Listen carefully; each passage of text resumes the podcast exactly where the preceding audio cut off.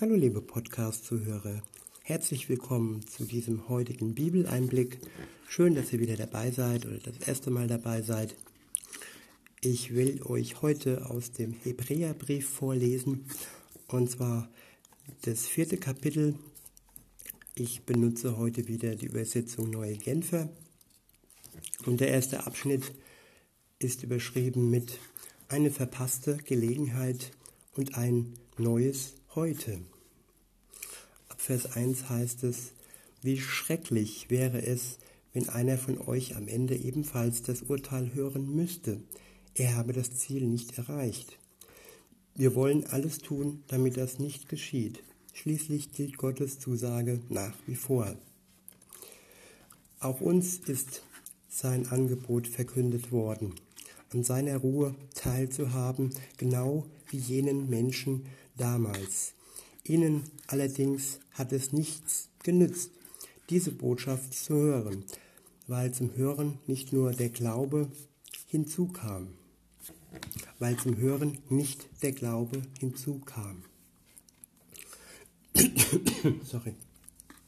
Wir jedoch haben die Botschaft geglaubt und angenommen, und wer das tut, bekommt Anteil an seiner Ruhe an der Ruhe, auf die Gott sich bezog, als er sagte, ich schwor in meinem Zorn, niemals sollen sie an meiner Ruhe teilhaben. Nun gibt es diese Ruhe zwar schon seit der Erschaffung der Welt, denn dort, wo vom siebten Schöpfungstag die Rede ist, lesen wir, am siebten Tag, als Gott das ganze Werk der Schöpfung vollendet hatte, ruhte er. Und doch sagt Gott, wie eben zitiert, niemals sollen sie in meiner Ruhe teilhaben. Die Erfüllung seiner Zusagen, Menschen an seiner Ruhe Anteil zu geben, steht also immer noch aus. Die, denen er diese, dieses Angebot ursprünglich machte, haben das Ziel nicht erreicht weil sie ihm nicht gehorchten. Deshalb hat Gott für eine neue Gelegenheit gesorgt. Es ist dieses Heute, von dem er lange nach jenem Geschehen durch David an der bereits erwähnten Stelle sagt, wenn ihr heute die Stimme Gottes hört, dann verschließt euch seinem Reden nicht. Zwar hat Joshua die Israeliten in das ihnen zugesagte Land geführt, aber an der eigentlichen Ruhe hatten sie deswegen immer noch nicht teil, sonst hätte Gott nicht zu einem späteren Zeitpunkt noch einmal von einem Heute gesprochen. Somit wartet auf Gottes Volk noch eine Zeit vollkommener Ruhe, die wahre Sabbatfeier. Denn wenn an Gottes Ruhe, denn wer an Gottes Ruhe Anteil bekommt, darf von all seiner Arbeit ausruhen, genauso wie Gott ruhte, als er alles erschaffen hatte. Setzen wir also alles daran, an dieser Ruhe teilzuhaben und lassen wir uns den Ungehorsam jener früheren Generationen als warnendes Beispiel dienen, damit wir nicht wie sie zu Fall kommen. Im ersten Abschnitt geht es um die Ruhe, die wir erlangen sollen. Schauen wir uns die Welt an, wie unruhig, wie hektisch und wie ruhelos diese Welt doch oftmals ist. Und das größte Streben eines jeden Gläubigen sollte sein, diese Ruhe zu bewahren und Gott diese Ruhe in sich, in jedem Einzelnen gestalten zu lassen und erzeugen zu lassen. Voraussetzung dafür ist Gehorsam, dass wir Gott gegenüber gehorsam sind, dass wir seinem Wort glauben, denn ohne Glaube werden wir keine Ruhe finden und schon mal gar nicht die Ruhe Gottes. Die Voraussetzung ähm, für diese Ruhe ist Glaube, dass wir Gott vertrauen und dass wir gehorsam ihm gegenüber und seinen Geboten sind. Weiter geht's zum nächsten Abschnitt. Und dieser ist überschrieben mit Gottes Wort, ein unbestechlicher Richter. Ab Vers 12 heißt es, denn eines müssen wir wissen, Gottes Wort ist lebendig und voller Kraft. Das schärfste, beidseitig geschliffene Schwert ist nicht so scharf wie dieses Wort, das Seele und Geist und Mark und Bein durchdringt und sich als Richter unserer geheimsten Wünsche und Gedanken erweist. Ich wiederhole nochmal diesen Vers, denn eines müssen wir wissen, Gottes Wort ist lebendig und voller Kraft. Das schärfste beidseitig geschliffene Schwert ist nicht so scharf wie diese Worte, das Seele und Geist und Mark und Bein durchdringt und sich als Richter unserer geheimsten Wünsche und Gedanken erweist. Welch ein Wort ist dies, das wir hier in der Bibel finden. Ein Wort voller Kraft, ein Wort, das scharf ist und alles durchdringt und alles durchschneidet und ein Wort, das wirklich in unser geheimsten, in unsere geheimsten Wünsche und Gedanken eindringt und sie so ähm, verändert, wie Gott sich das wünscht und wie es letzten Endes dann auch für uns gut ist. Denn alles, was Gott sich wünscht und jeder Gehorsam Gott gegenüber, ist auch gut für uns, tut auch uns gut.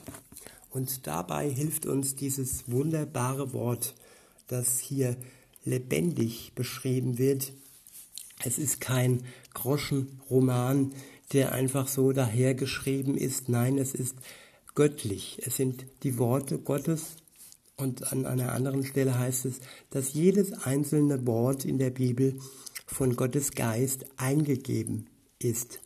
Es sind also göttliche Worte, keine menschlichen Worte, auch wenn Gott die Menschen als Werkzeug benutzt hat, diese Worte aufzuschreiben, so sind es doch keine menschlichen Worte, die ähm, in einem menschlichen Geist entstanden sind, sondern durch Gottes Geist sind diese Worte entstanden. Und weiter geht's in Vers 13, dort steht, kein Geschöpf ist vor Gott verborgen.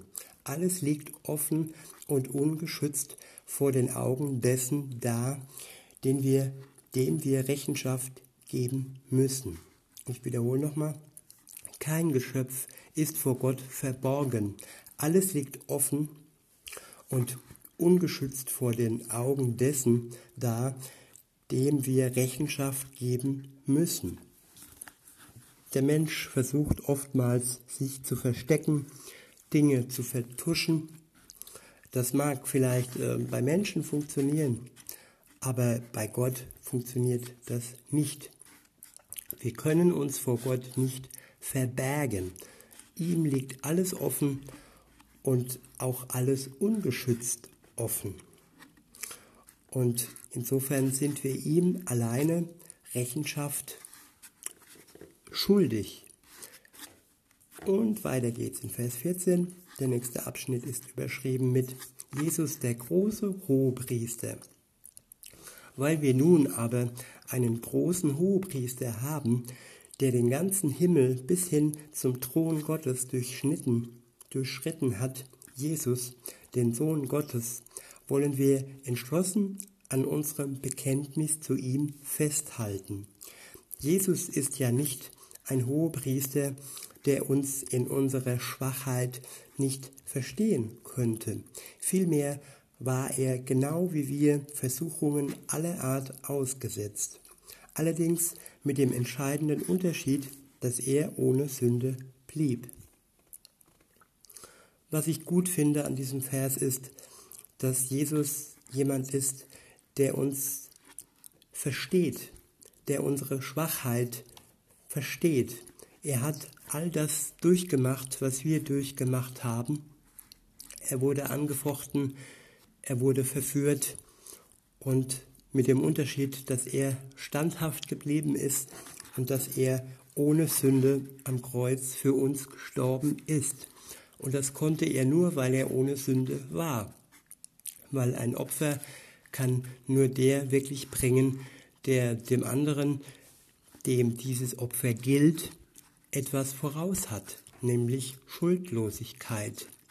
Wenn wir die Sünder und die mit Schuld behafteten von ihm befreit werden sollen, dann geht das nur, wenn Jesus wirklich ohne Schuld war. Und das ist eine Tatsache, eine Wahrheit. Weiter geht es in Vers 16. Dort steht, wir wollen also voller Zuversicht vor den Thron unseres gnädigen Gottes treten, damit er uns sein Erbarmen schenkt und uns seine Gnade erfahren lässt und wir zur rechten, zur rechten Zeit die Hilfe bekommen, die wir brauchen. Ich wiederhole nochmal diesen letzten Vers. Wir wollen also voller Zuversicht vor den Thron unseres gnädigen Gottes treten, damit er uns seine, sein Erbarmen schenkt und uns seine Gnade erfahren lässt und wir zur rechten Zeit die Hilfe bekommen, die wir brauchen. Gott schenkt uns durch Jesus sein Erbarmen und schenkt uns seine Gnade. Und das ist ein unbezahlbares Geschenk. Wir können es einfach nur aus tiefster Dankbarkeit annehmen und wir können es auch nicht bezahlen, weil er hat schon für alles bezahlt und was wir nötig haben, ist wirklich Dankbarkeit und den Glauben, dass er dies für uns persönlich aus Liebe tat und uns so befreit hat von all unserer Schuld, von all unserer Sünde und dass wir jetzt leben können als Befreite und nicht mehr unter der Last und unter der Sklaverei der Sünde stehen. In diesem Sinne wünsche ich euch einen schönen Tag und sage bis denne.